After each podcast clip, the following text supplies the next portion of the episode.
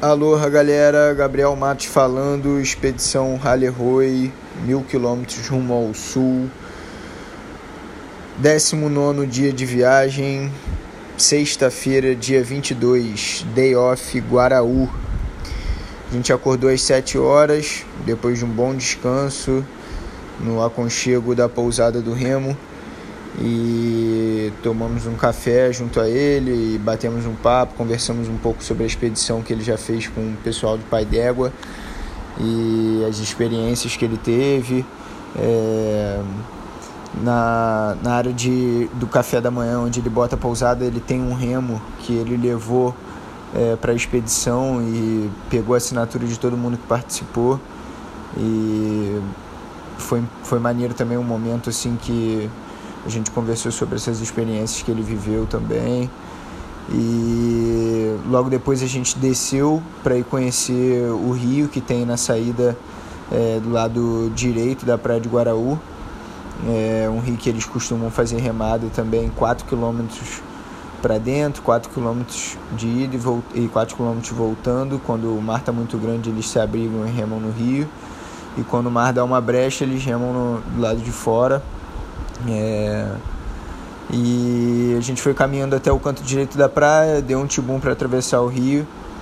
E no meio do tibum a gente foi surpreendido por um guardinha do outro lado do rio, na praia, onde é a reserva já faz parte da reserva da Jureia.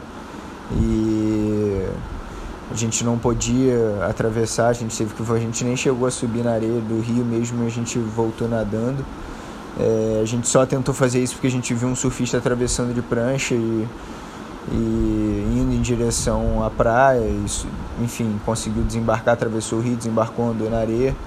E a gente chegou a falar com o guardinha, mas ele disse que os surfistas eram permitidos ali e os caiçaras, obviamente, e para estudos. Então, é, assim, a gente achou até maneiro, assim, bacana os surfistas poderem desembarcar, ir lá surfar e voltar, né? É, a gente respeitou, voltou, conheceu o canto direito da praia de Garaú e depois a gente almoçou, fez um almoço reforçado e voltou para a pousada. De tarde o Remo chamou a gente para conhecer a tão tão esperada oficina, né, a marcenaria dele, onde ele fabrica todas as obras de arte dele, os remos, enfim, as miniaturas de canoa é, as canoas, é, as canoas canadenses, enfim. É, foi uma experiência assim muito grande para gente. Ele mostrou tanto o estoque dele, né, de coisas que ele já tem pronta lá, são coisas incríveis, assim, remos muito leves, diversos modelos de remo, é, tanto os remos que ele fabrica quanto os remos que ele coleciona, assim, né, o cara tem é, diversos conteúdos sobre remada de de várias culturas, não só a remada polinésia, é, canoa polinésia, né? Ele realmente é um cara muito muito entendido do assunto e pôde compartilhar com a gente um pouco sobre isso. Na marcenaria mesmo, onde ele bota a mão na massa, foi um momento incrível também, assim, é um galpão é, que, pô, ele fabrica os iacos lá, tinha uma canoa canadense linda, pendurada, diversas coisas, ele fez um fez uma parte do processo do remo na nossa frente, é, foi mostrando passo a passo, explicando é, a evolução do remo, o peso do remo, né? É, o, peso do remo de hoje em dia e como, quando os, os remos pesavam pô, um quilo, que isso há anos já se foi. E foi uma troca de experiência assim muito maneira, muito gratificante.